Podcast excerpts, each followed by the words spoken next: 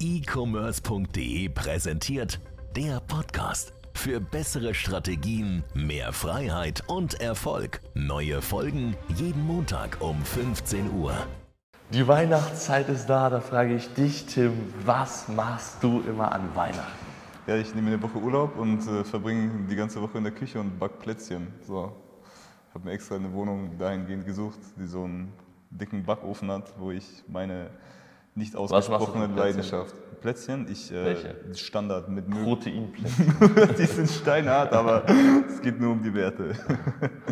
ja, ich fahre zu meiner Familie, tatsächlich sehr äh, kleine Familie, verbringe es mit meinen Eltern. Ähm, tatsächlich läuft immer, meine Eltern lieben diesen Film, dieser äh, drei Haselnüsse für Aschenbrödel oder so, glaube ich. Und das Krasse ist, Das ich, ich werde den 100% auch kennen, aber wenn ich den Titel höre, weiß ich nicht, welcher Film Doch, es ist. 100 Prozent. Man- Wenn ich sehen würde, hundertprozentig, weil ich habe auch früher immer mit meiner Oma immer so auch am ersten und zweiten Weihnachtstag immer so alle Weihnachtsfilme durchge Ja, durchgesuchtet.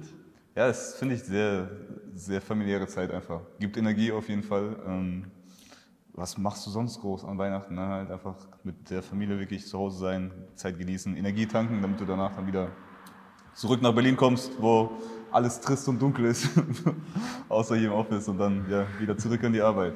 Ja, und bei dir? Ja, ich, äh, bei mir ist äh, Weihnachten immer mehr Energie, weniger Energie tanken und mehr Energie geben. Äh, aber ich habe dieses Jahr, ich habe es gehört von jemandem, deswegen möchte ich es mal ausprobieren, dieses Jahr äh, Weihnachten mal alleine zu feiern. Äh, auch nicht zu Hause in Deutschland, ich fliege nach New York. Oh. Ähm, und ja, Aber über Weihnachten jetzt wirklich? Hast du schon Flüge gebucht? ja, ich musste noch dieses ESTA-Ding Ja. bekommen. Ich wurde da schon zweimal abgelehnt, jetzt ist es ein bisschen cringe, weil ich keine Personalausweisnummer gerade habe, weil ich da gerade in dieser Phase bin von, ich habe einen neuen beantragt und ich bekomme den neuen am 21. und ich fliege am 22. Das heißt, ich kann die Nummer nicht eintragen und wurde schon zweimal abgelehnt, was ziemlich schlecht ist. Aber jetzt habe ich gesehen, man kann auch seinen YouTube-Link reinposten. Das werde ich jetzt machen, dann werde ich bestimmt. Ach so, als Verifikation oder was? Ja. Ey, die sind richtig streng tatsächlich bei der Migrationskontrolle. Also in Ich weiß, ich war schon Ich hatte in einmal irgendwie einen Apfel mit drinnen, ich wurde direkt rausgezogen, alles wurde durchsucht. Ja, ja, das ist auch absolut verboten, Frischobst ja. übrigens, äh, aber überall so. Ja, ist so witzig, weil bei manchen anderen Ländern in liegt- Asien, Inlandsflügen, juckt es die nicht mal, ob du Wasser dabei hast Ja, in Handgepäck. Inlandsflügen, aber äh, internationale Flüge über Kontinente ist immer Frischobst und sowas. Auch in äh, Bali, weiß ich noch damals, war immer Katastrophenalarm mit mhm. Dinger. Das feiern die gar nicht wegen in irgendwelchen komischen Ja. Insekten oder whatever. Naja, cool. Also dann haben wir auf jeden Fall ein unterschiedliches Weihnachtsfest. Ich freue mich schon richtig, ich werd, äh, wenn das klappt mit dieser Esther. Ich äh, wäre bei Kevin allein in New York, äh, kenne ich diese Eisfläche, die da 100, ey, ich wollte es gerade sagen, ich will dich auf diese Eisfläche im sehen, Central Park, da Ja. will ich unbedingt mir Schlittschuhe irgendwo kaufen allein und dann, äh. Dann rüberfahren und so. Mal so dieses New York an Weihnachten ist, glaube ich, auch ein epischer. Ja, Fliegst du alleine? Ja, ja, natürlich. Ja, ich habe ja gesagt, ich, hab's, äh, das, ich, ich kann mich schon gar nicht mehr erinnern, wer das gesagt hat, aber das war damals, als ich in der, äh, in der, bei, als Student war, da hat mir so ein älterer Herr, der hat mir zwei Sachen gesagt. Der hat gesagt, du musst dir einmal im Leben eine Glatze rasieren, zwei Wochen warten und nochmal eine Glatze rasieren, um zu verstehen im Leben, dass es nicht um Schönheit geht und dass du auch anerkannt wirst von den Menschen um dich herum, selbst wenn du komisch aussiehst. Das meinte er, das musst du noch so lange machen, solange du nicht mal alleine eine Glatze hast, also wo es wirklich Das war ich ist. mit 16 schon durch. Okay, ja. Äh, und, Was noch? Aber du hast es aus Toys gemacht. Nicht, du musst es machen, wenn du es eigentlich nicht machen willst. Okay, okay. Und ähm, du musst einmal im, in deinem Leben auch, wenn du eigentlich die Möglichkeit hast, mit deiner Familie zu feiern, Weihnachten einmal alleine verbringen, um zu sehen, dass man auch alleine glücklich sein kann. Mhm. Und die, äh, was ich ja sowieso, ich verbringe ja viel Zeit so auch äh, sonst, aber das, das sind so zwei Sachen, da dachte ich mir damals, der hat mir immer umsonst die Haare geschnitten als Student. Sehr gut, älterer Herr, sehr weiser Mann. dachte ich, okay, das werde ich mal um, umsetzen irgendwann. Und dann dachte ich mir, warum nicht dieses Jahr? Das heißt, auf jeden Fall den einen Part hast du dann erledigt nach Weihnachten. Wann kommt die Glatze? Die Glatze äh, ist aktuell, wäre aktuell, nee, da bin ich aktuell nicht so dran interessiert, aber das kommt später auch, safe. Ja. Vielleicht so in 5, 6, 7 Jahren oder so. Ja, cool. Aber wir wollen heute sprechen. Wir haben was Cooles Neues ausprobiert bei Yes. uns. Ähm, Online-Shop gelauncht für unsere beiden Marken. Und für ja, zwei Marken, genau. genau. Einfach so ein bisschen mal jetzt äh, darüber erzählen, was für Erfahrungen wir haben, Ja. was wir gesammelt haben letztendlich, was wir den Kunden vielleicht auch mitgeben können. Und ja. Weil wir haben natürlich schon viele Leute auch so gesehen, die auch natürlich von Amazon einen Shop aufgebaut haben. Und erstmal, das ist ganz wichtig, glaube ich, zu sagen, es gibt, das ist, kann man weder als eine grundsätzliche Empfehlung nehmen, noch wird das grundsätzlich für alle Leute funktionieren, unabhängig davon, glaube ich, wie man das umsetzt. Weil wir haben auch, äh, wir haben auch bei uns schon Leute gehabt, die, die nur ein Produkt hatten und schon einen Shop aufgebaut Ja. haben, was wahrscheinlich theoretisch auch funktionieren kann, was in der Regel aber, wenn überhaupt, dann halt so 2, 3, 4 Prozent irgendwie Umsatzwachstum macht. Aber in der Amazon-Welt ist das so ganz interessant, weil die meisten sind immer eher, finde ich, so auch wenn man mit den weit, also den Leuten spricht, die schon richtig big sind, ist immer so, ja, Amazon ist halt 80, 90 Prozent und dann haben wir halt noch so einen Shop und der ist 10, 20 Prozent. Und andersrum, äh, von Leuten, die aus dieser Shop-Welt kommen, ist es witzigerweise auch immer so. Zum Beispiel bei, äh, bei Niklas ist auch so, irgendwie, die machen, glaube ich, 80% Shop, 20% Amazon. Ja, das ist ja auch das, was du aber letztendlich immer sagst. Ne? Also, wenn du anfangen willst mit E-Commerce, sollst du jetzt nicht anfangen, dich auf den Online-Shop zu fokussieren mit einem einzelnen Produkt. Weil Nee, letztendlich never, willst du wirklich erstmal auf Amazon, da wo die Millionen Reichweite ja sowieso schon da ist, auf der Plattform, eins, zwei, drei Produkte erstmal rausbringen. Und wenn du dann da das Vertrauen hast, diese Grundlage, dann den Shop halt. Um Also das ist so unsere grundsätzliche Denkweise auch schon immer gewesen, hey, du baust ein Produktbrand, ja, wir, wir machen ja auch unsere Produktsuche anders als die meisten anderen Leute draußen im Amazon. Wir bauen erstmal eine Brand auf, auf Amazon, was absolut möglich ist. äh, Und dann gehen wir diesen Schritt. Äh, Da sind ja so, äh, gibt es auch so ein, zwei, drei Beispiele, die das sehr schön vorgemacht haben, wie das gut funktionieren kann. Und ähm, ein Shop ist, glaube ich, immer eine Möglichkeit, später nochmal zu skalieren und eben diese anderen Werbekanäle noch zu nutzen. Amazon ist halt ein Werbekanal für sich, meiner Meinung nach, was heißt meiner Meinung nach, es ist einfach der größte im E-Com. Also ich glaube, Amazon macht mehr E-Commerce-Umsatz als alles, was über Facebook und Instagram Ads zusammen an E-Com-Umsatz wirklich läuft. Also jetzt physische Produkte würde ich stark von ausgehen. Ja, ich denke auch. Also, so Kann auch gar nicht anders sein, weil Player, Amazon hat über 50% Marktanteil. Also Ja. ist es auf jeden Fall so. Aber was auf jeden Fall wichtig ist, wir haben zwei Brands, wir haben zwei verschiedene Produkte. Der eine Shop läuft aktuell viel besser als der andere. ja, Ähm, liegt vielleicht auch ein bisschen an der Saisonalität. 100 Prozent. Ja. Was haben, wir, was haben wir alles gemacht? Erstmal, wie sind wir, wie sind wir zu dem Shop gekommen? Naja, um überhaupt zu dem Shop zu kommen, zu dem Gedanken, dass wir damit überhaupt erstmal das Ganze an den Start bringen, war ja erstmal das Ganze davor, dass wir die Marken erstmal aufgebaut haben. Die Marken Ja, auf also wir hatten die Produkte, erstmal okay, etabliert, haben wir hatten die die Produkte. Produkte, okay. Ähm, erster Step ist natürlich dahingehend erstmal sich darum zu kümmern, dass so ein Online-Shop erstellt wird, designtechnisch auf jeden Fall. Shopify einfach mal sozusagen so einen Shop aufsetzen, können wir natürlich dann auch später mit äh, unserer Software dann auch machen, das Ganze integrieren, eigene Shops auch bauen, aber das ist so der erste Step überhaupt, dass du erstmal dein Produktportfolio auf einem Online-Shop präsentierst. So dafür brauchst du natürlich auch irgendjemanden, der das Ganze macht. Haben wir auch Weil- zusammengearbeitet mit einer Agentur. Genau, weil auch da immer, wie in jedem anderen Business, wenn du keine Ahnung hast, wie du das machst, such dir jemanden, der das schon ein paar Mal erfolgreich gemacht hat und dir genau beibringt. Weil gerade so ein Online-Shop kannst du viel falsch machen, du kannst noch die Das ist geilste ein anderer Marke... Kompetenzbereich. So, Ja. Ist auch, haben wir auch gelernt, so die Bilder und sowas sind komplett. Ja. Muss, man muss halt nochmal überdenken, so, weil es einfach eine andere Marketingstrategie sein muss. Ja, definitiv. Also nicht einfach alle Bilder, die du auf Amazon hast, äh, genauso eins zu eins reinkopieren, sondern das natürlich schon irgendwie auf dem Online-Shop optimiert.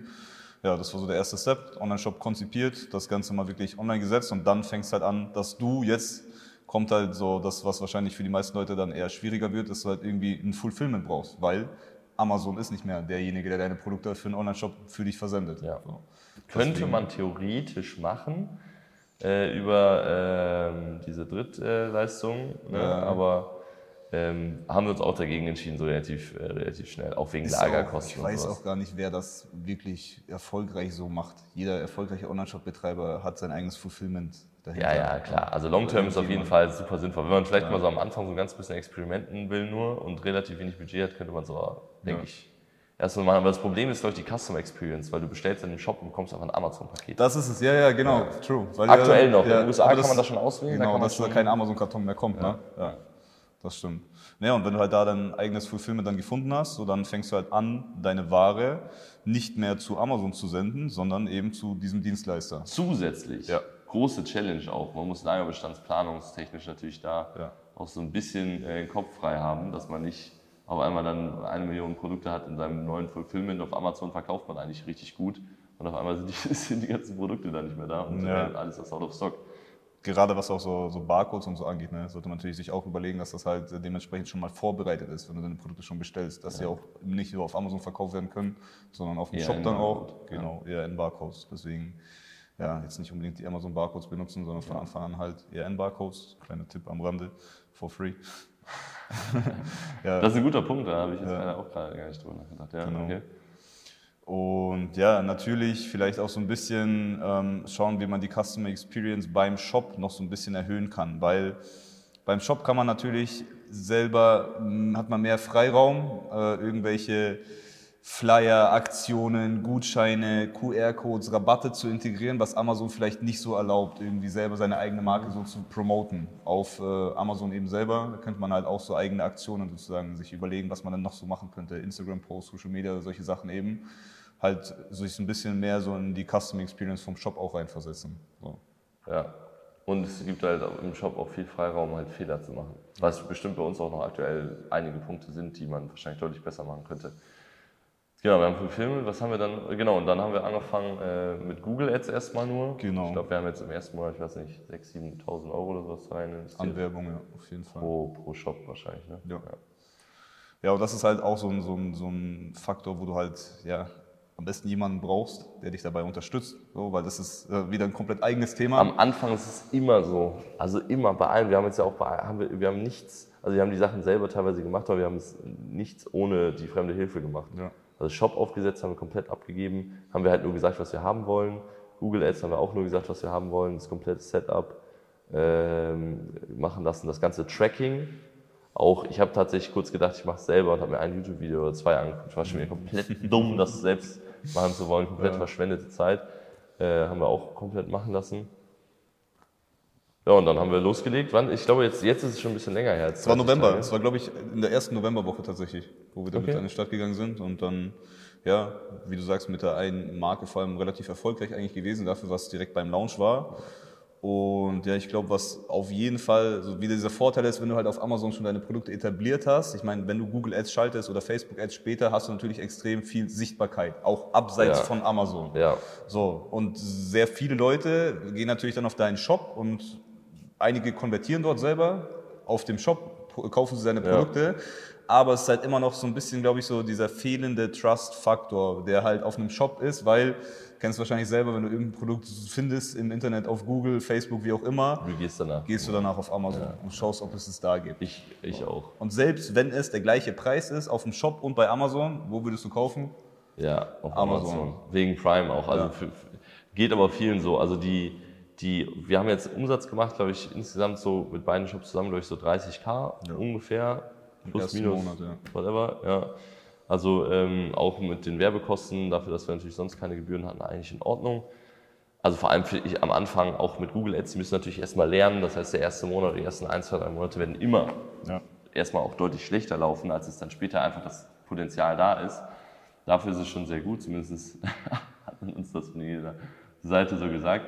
Und äh, wir haben aber halt auch gemerkt, dass vor allem bei der einen Brand, die auch jetzt gerade Saison hat, halt auf Amazon Ja, selbst extrem. extrem. Zum Beispiel, wir haben äh, ein Produkt, das ist, das läuft, ähm, das lief irgendwie so mit im Schnitt so einem Verkauf am Tag. Das ist jetzt gerade bei 20, 25 Mhm. Ja. Verkäufen am Tag. Extrem. Also jetzt auch Extrem über einen längeren Zeitraum. Ja. Das ist sehr, sehr, sehr, sehr. Das hast du halt also natürlich nicht nur in den Verkäufen gemerkt, also, sondern auch am Arkos oder besser gesagt Tarkos halt, ne? wo halt irgendwie dann davor ein Arkos von 30, 40 Prozent war, sind wir auf einmal auf 5 Prozent gerutscht bei extrem vielen Verkäufen. Ja. So, das kann man sich natürlich, kann's, wir haben ein paar andere Sachen auch noch gemacht, äh, ständig unsere Listing so optimiert auch. Premium A Plus, um Ja. eigentlich auch noch eine Folge zu drehen. Premium A auch Plus, sagen. sehr Ja. interessant. Ja. Das ist nochmal so ein Trust-Faktor auch gewesen, aber man hat es halt extrem gemerkt über sämtliche Produkte in diesen beiden Nischen halt. Ja. Tarkos ist extrem gering, was dann natürlich dazu wieder führen kann, dass wenn du so einen geringen Tarkos hast, dass du vielleicht wieder bei Amazon so ein bisschen deine Gebote erhöhen könntest, um noch mehr Sichtbarkeit zu haben, weil auf einmal läufst du ja wieder profitabel. Ist, dieses, ist So. es so wieder so ein neuer Kreislauf, den, den wir, glaube ich, damit angestoßen haben und so eine Art Positivspirale, wo wir jetzt Produkte, die bei uns vorher, das war zum Beispiel, das äh, war jetzt halt auch, hat auch ein bisschen was mit der Saisonalität zu tun, aber wo jetzt unsere Produkte in die Saisonalität so richtig gut reingekickt haben. Also die sind echt von, also teilweise andere Produkte haben wir 7, 8 Verkäufe gemacht, die machen jetzt 13, 14. Ja, aber man sieht auch, wenn man danach sucht, jetzt in den Rankings und so weiter Direkt. und so fort. Was jetzt mal interessant wird, äh, das werden wir natürlich genau beobachten, ist die Brand Search Volume auf Amazon selbst. Denn wenn die steigt, weil die, die meisten Leute, die jetzt zum Beispiel bei uns auf den Shop gehen, die Marke danach auf Amazon suchen, das können wir ja messen. Ähm, und das ist, glaube ich, ein richtig interessanter Indikator auch dafür, äh, wie gut sozusagen dieser Wechsel funktioniert. Weil man darf dann nicht nur beim Shop selbst gucken auf Profitabilität, Ja, sondern auch eben. im Hinterkopf haben, Das hey, ist halt- Da geht noch mega viel Umsatz auch äh, hinten rum über Amazon noch. Ja. Und das ist halt so, wie du sagst, dieses, äh, diese Positivspirale nach oben. Ich meine, das hättest du natürlich gerne auch nur auf Amazon selber gehabt, dass du im organischen Ranking steigst. Dafür brauchst du aber mehr Verkäufe. Mehr Verkäufe kriegst du wahrscheinlich, indem du deine Werbeausgaben vielleicht ein bisschen erhöhst. Aber wenn du gerade unprofitabel bist, ergibt es keinen Sinn, dass du deine Werbekosten erhöhst. Jetzt, wenn aber vom Shop weiter Sales kommen, erhöht sich ja dein organisches Ranking. Und dementsprechend ist das so dieser Kick nach oben die ganze Zeit, der dich dann, wie du sagst, auf der normalen Suchergebnisseite direkt organisch so krass ranken lässt, weil die Leute vom Shop oder wo auch immer dann eben suchen. So, und das Geile ist halt beim Shop noch, dass wir gerade aktuell wirklich sehr humane Werbeausgaben, würde ich sagen, noch haben in Bezug auf das, was man noch ausgeben könnte an Impressionen. Ja, ja. So, könnte man wahrscheinlich nochmal das 3, 4, 5 Google, ausgeben. Nur Google bisher, kein Facebook, ja. kein Instagram. TikTok ist bei uns nicht so die richtige Zielgruppe vom Alter her, aber ähm, brutal eigentlich. Also ich hätte auch, das ist, wird auch, oft auch unterschätzt, also ähm, wie weil wir haben auch den einen oder anderen äh, Kunden, der auch in bestimmten Märkten, ist ja eigentlich scheißegal, das gibt es in ganz vielen Bereichen, wo du einfach mal checken musst, auch okay, wir haben auf Amazon Suchvolumen von 20, 30, 40.000 und ich gehe mal auf Google und ich habe da auch 20, 30, ja. 40.000 und das sind ja auch, klar, auf Amazon ist noch mehr Buy Intention als auf Google im Schnitt, aber trotzdem, wenn jemand, keine Ahnung, nach zum Beispiel Wollmütze auf Google sucht, was will der denn? Will der Bilder von Wollmützen sich angucken, sondern der will in der Regel auch eine Wollmütze kaufen ja. oder wenn er einen Schlitten kaufen will oder was gibst du, oder sogar sowas wie Schlitten kaufen oder sowas, oder Schlittentest oder Schlittenvergleich oder sowas. Das sind ja alles by intention ja. äh, Keywords. Oder so erster Sichtkontakt halt schon mal zu haben. Selbst wenn er ja. nicht in dem Moment, wenn er das eingibt, die direkte Relevanz hat, das zu kaufen, ist es ja trotzdem vielleicht ein, zwei, drei, vier Tage später. Und dann kommt er direkt mit deiner Marke in Verbindung. Dann entscheidet er sich drei Tage später auf Amazon zu suchen und hat deine Marke vorher schon mal gesehen. Ja. So, und das ist so dieser erste Kontakt halt, weißt du, den er dann hatte. Oder Marke. eben sogar dieses direkte Shop. Ja. Er vergleicht mehrere Shops, er ist auf mehreren Seiten unterwegs, denn auch das ist ja wieder, das mag für den einen oder anderen Performance-Advertiser ja in seiner Welt zu sein, aber in der realen Welt Menschen vergleichen Produkte. Du gehst auf einen Shop, guckst dir das an, dann guckst du immer noch mal auf einem anderen Shop. Zum Beispiel jetzt gerade hier, wir, wir richten ja gerade das Büro ein, neue Möbel und so weiter und so fort. Wir sind nicht einfach so irgendwo hingegangen und haben gesagt, jo, such mal einen schönen Sessel oder such mal einen schönen äh, whatever Schrank oder sowas aus und den direkt gekauft, sondern geguckt, hey, was gibt's noch für andere? Ja. Und ähm, das ist halt die Customer Journey und viele enden halt auch auf Amazon oder die meisten enden halt am Ende auf Amazon, wenn die dann halt schon bei uns im Shop waren und das Logo, das Label, die Bilder, den Stil, die Farben und mhm. so weiter und so fort adaptiert haben und dann nochmal das sehen, ist es einfach, das ist dieses, ey, den habe ich schon mal gesehen. Ja. Weißt du, wie, guck mal, wenn du in Urlaub fährst, im Flugzeug sitzt und fünf Reihen vor dir sitzt einfach so ein Typen, den hast du irgendwann mal vor fünf Wochen ein Gespräch in einem Starbucks gehabt. Ja, Aus irgendeinem Grund, ja. auch wenn du den alten, du hast ja gar keinen Bezug, ja, trotzdem, wenn du mit einer Person sprichst, dann sprichst du mit dieser Person. Ja. Und ah, ja, das, ist total witzig. Ja, selbst so ein kurzer Sichtkontakt führt einfach dazu, dass es schon äh, viel höheres Vertrauen da ist. Ja, das ist so dieses Gesetz immer so von Ursache und Wirkung. So, es äh, gibt ja immer irgendeine Wirkung, die jetzt dann zum Beispiel der Verkauf auf Amazon ist.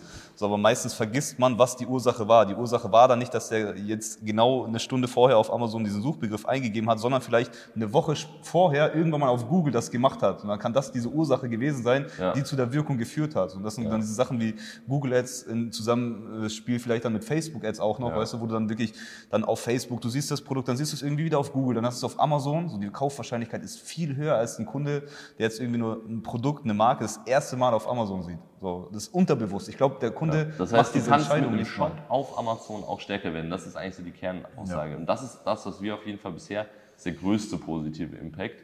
Neben natürlich klar den direkten Umsätzen halt auf dem Shop.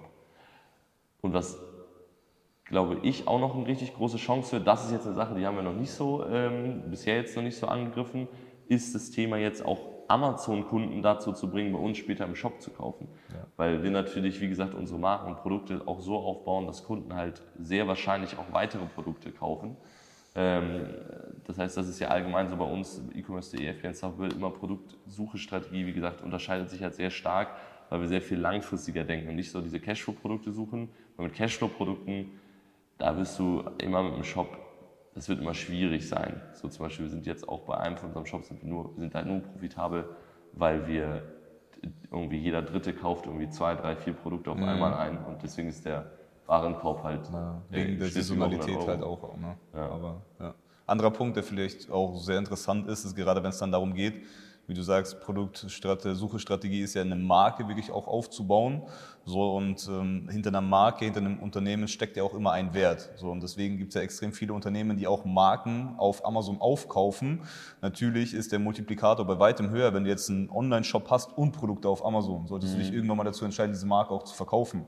So, das ist dann halt was, was man vielleicht gar nicht jetzt direkt erkennt, weil Klar, irgendwie auf Amazon ein paar hunderttausend jeden Monat zu machen und auf dem Online-Shop auch nochmal, ist schön, bringt Cashflow, mhm. aber wenn du dann sagst, okay, hey, hättest du das nur auf Amazon gemacht, würde irgendjemand deine Marke für eine Million beispielsweise aufkaufen. Dadurch, dass du einen Shop hast, sind es auf einmal zwei Millionen. Weißt du, das ist ja dann, ist so dieser Hebel wirklich extrem einfach, wenn du dann irgendwann mal wirklich dich dazu entscheiden würdest. Ja, absolut. Das ist einfach nochmal ein Asset mehr. Also ein Sales Channel, ein Asset mehr ist genauso, wenn du sagst, hey, ich mache nochmal 20k auf Ebay ja. Fuck it, so ist nicht viel, vielleicht, vielleicht nur 10 Prozent, aber es ist trotzdem eine Wertsteigerung. Und das, das ist halt das Geile, dass, glaube ich, viele Leute das gar nicht sehen. So klar, auf Amazon monatlich Umsätze zu machen, ist schön, aber eigentlich baust du dir wirklich ein Asset auf. So, dieses Unternehmen, das E-Commerce-Business ist wirklich ein Asset. Eines der, würde ich sagen, am schnellsten wachsenden oder mit der Möglichkeit zum Wachsen, zum Skalieren. Wenn du irgendwie versuchst, eine, keine ja. Ahnung, eine Million, ein, zwei Millionen zu verdienen, kannst du das wirklich Und ein, zwei Millionen nicht zu verdienen, sondern zu, also nicht nur, also wirklich zu haben. Ja. Ja, es, ist, es gibt ich mein, nichts Schnelleres als eine E-Com-Brand. 100 Prozent, ne? Halt weil wie, wie willst du das sonst verkaufen. machen? So, das kannst du innerhalb von ja, ja. 24 Monaten wirklich realistisch aufbauen, wenn du dich da dranhängst mit der richtigen Strategie. Ja. Auch wenn die Margen natürlich zum Beispiel Dienstleistung hast du immer höhere Margen, du wirst immer schneller mehr Geld verdienen, aber eine Million Cash zu haben, ist sehr, sehr, sehr, sehr, sehr schwierig. Aber gut, ähm, ja, ist, auch, also ist auf jeden Fall ein sehr, sehr interessantes Thema, äh, was vielleicht auch nochmal, vielleicht ganz kurz, bevor wir die Folge beenden, ein großes Problem oder eines der größten Painpoints ist, war, war tatsächlich auch so ein bisschen dann die Connection von allen herzustellen. Also die Produkte in Shopify zu bekommen, ja. wenn eine Bestellung kommt und so weiter und so fort. Da helfen wir dann in Zukunft, äh, Gott sei Dank, mit, äh, mit Sellerpoint weiter, dass es äh, damit zwei, drei Klicks getan ist, weil das war für uns echt ein Pain, auch jetzt gerade der Support noch. Es läuft halt bei uns über eine Slack-Gruppe, wo wir mit dem Fulfillment-Dienstleister ja, ja, genau. halt kommunizieren. Ähm, das heißt, hier einer will zurückschicken, schick uns mal ein ja. Rücksendelabel. Also das ist schon, ähm, ist noch so ein bisschen alles, äh, ja, provisorisch erstmal eingerichtet, aber es funktioniert, es funktioniert gut, wir sind auch erstmal happy, ist ein interessanter Step, werden euch auf jeden Fall auf dem Laufenden halten, bleibt also dran. Und dann äh, würde ich sagen, haben wir jetzt ja so, über Weihnachten zum Glück nicht so viel geredet, aber wünschen wir auf jeden Fall euch und euren Familien ein wunderschönes Weihnachtsfest, genießt die Zeit, und äh, wünsche mir viel Spaß in New York. Frohe Weihnachten, mach's gut.